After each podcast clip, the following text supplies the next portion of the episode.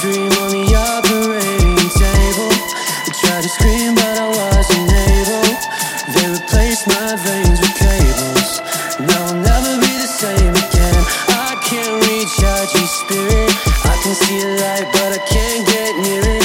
Echoes hear your voice, but I can't quite hear it. How did we end up here?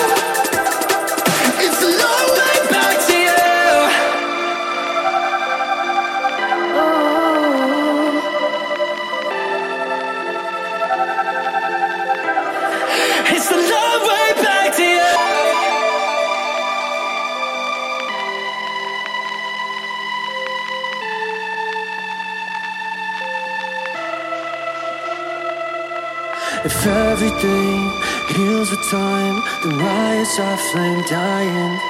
If you don't want to get this right, then why are we still trying? If everything heals with time, then why is our flame dying? If you don't want to get this right,